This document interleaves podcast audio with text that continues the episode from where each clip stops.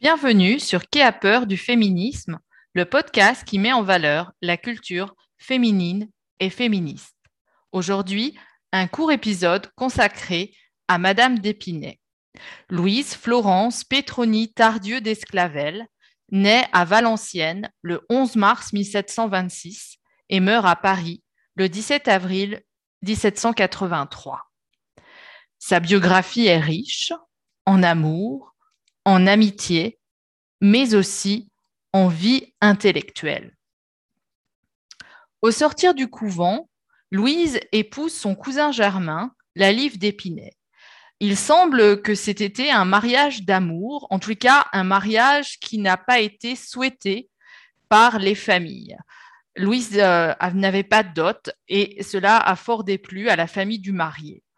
Cependant, euh, Louise va être malheureuse dans son mariage, car son époux se révèle euh, infidèle et débauché. Il ruine le ménage pour entretenir euh, des actrices.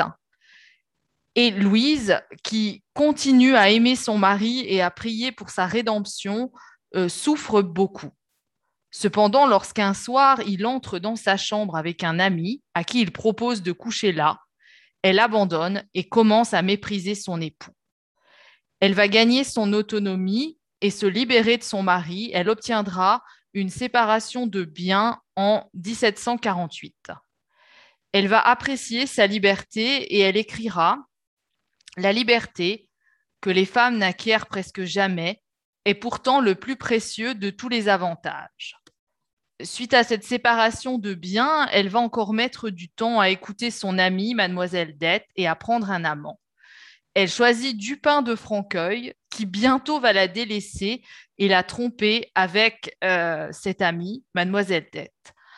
En 1753, Grimm va prendre publiquement sa défense et aller jusqu'à se battre en duel pour elle et gagner ainsi son cœur. Mais elle restera échaudée et prudente.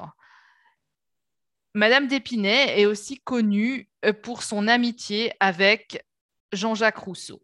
Le Jean-Jacques Rousseau, celui qui a écrit Le contrat social et Émile.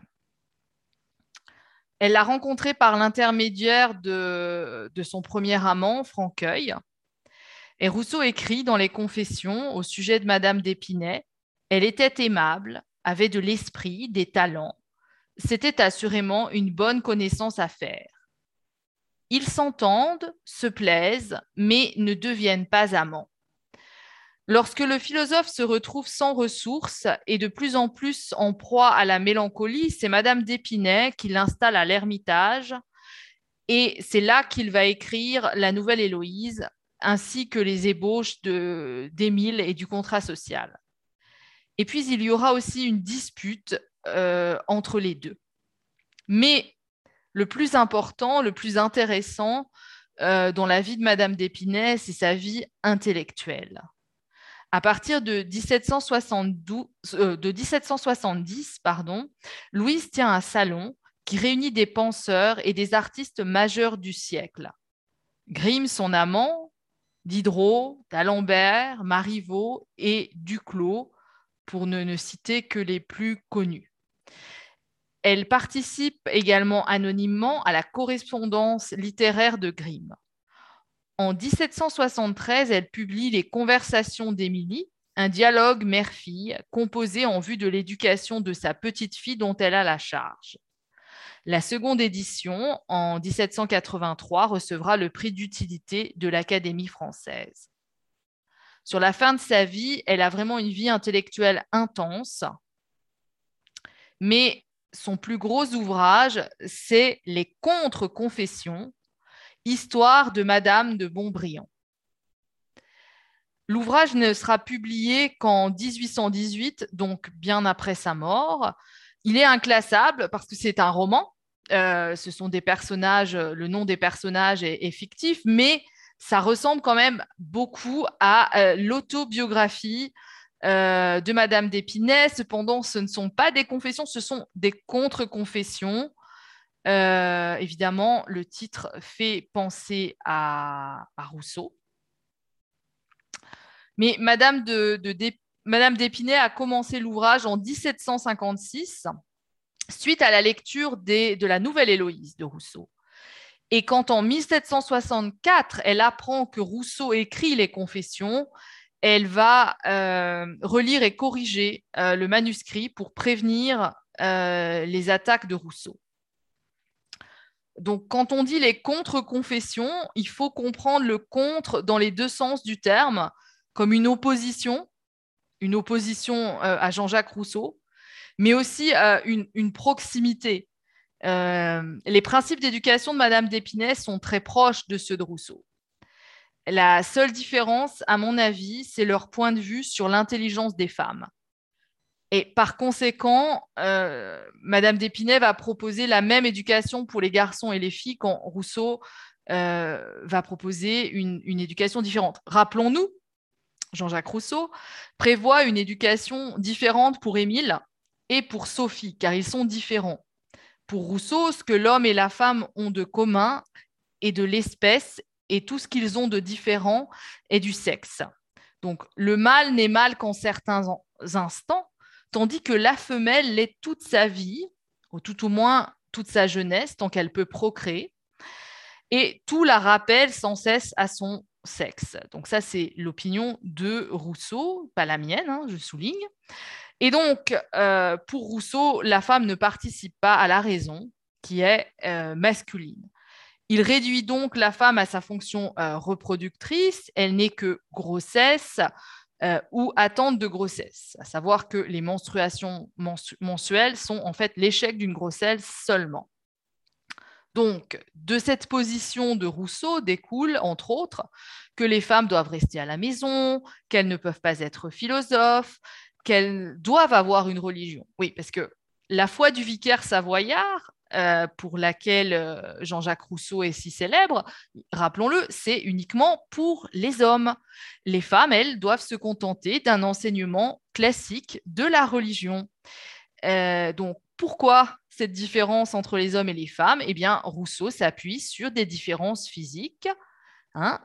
Au cas où vous n'auriez pas remarqué, les hommes ne peuvent pas porter des bébés. Et il déduit de là, Jean-Jacques Rousseau, des différences intellectuelles. Alors que Madame de Montbriand, euh, la narratrice des contre-confessions, euh, n'est pas du tout d'accord, et Madame, d'Épinay non plus. Elle critique les collèges, mais elle est contrainte d'y envoyer son fils. Hein, rappelons que Émile ne va pas au collège. Donc, du coup, elle va garder sa fille à la maison, et résultat, sa fille va être bien meilleure que son fils parce qu'elle a reçu euh, une éducation euh, choisie par sa mère préférée. Elle, dit clairement de son fils, il a moins d'esprit que sa sœur. Euh, donc, les contre-confessions, c'est l'œuvre principale de, Madame d'Épinay. donc, Madame Badinter écrit Elisabeth Badinter, écrit dans la préface de l'édition du Mercure de France que dans ce livre, Madame d'Épinay prend acte du décès d'un personnage qu'elle n'est plus. Elle signe aussi l'acte de naissance de la femme qu'elle veut être désormais. Une intellectuelle libre.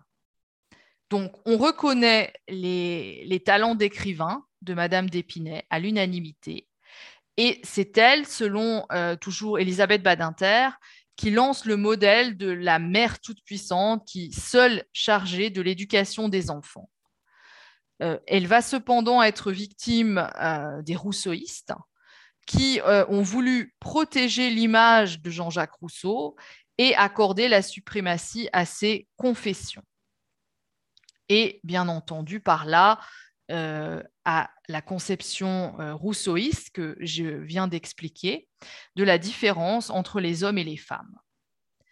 Et si on en croit Jean euh, Eschler dans Le règne des femmes, l'Émile va donner un coup dramatique, un coup d'arrêt à l'épanouissement de la femme alors qu'un mouvement fort euh, revendiquant la même, éducation pour les femmes était en train de se développer euh, au XVIIIe siècle, avec donc euh, pratiquement en chef de file Madame d'Épinay.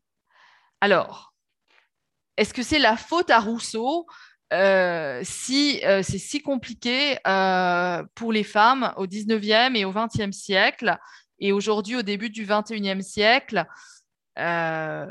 oui, mais pas seulement. Parce qu'il faut bien voir que si l'Émile de Rousseau a eu autant de succès, c'est parce qu'il a trouvé un lectorat et que Rousseau n'était pas le seul à, penser que la différence physique justifiait une différence d'éducation entre les hommes et les femmes.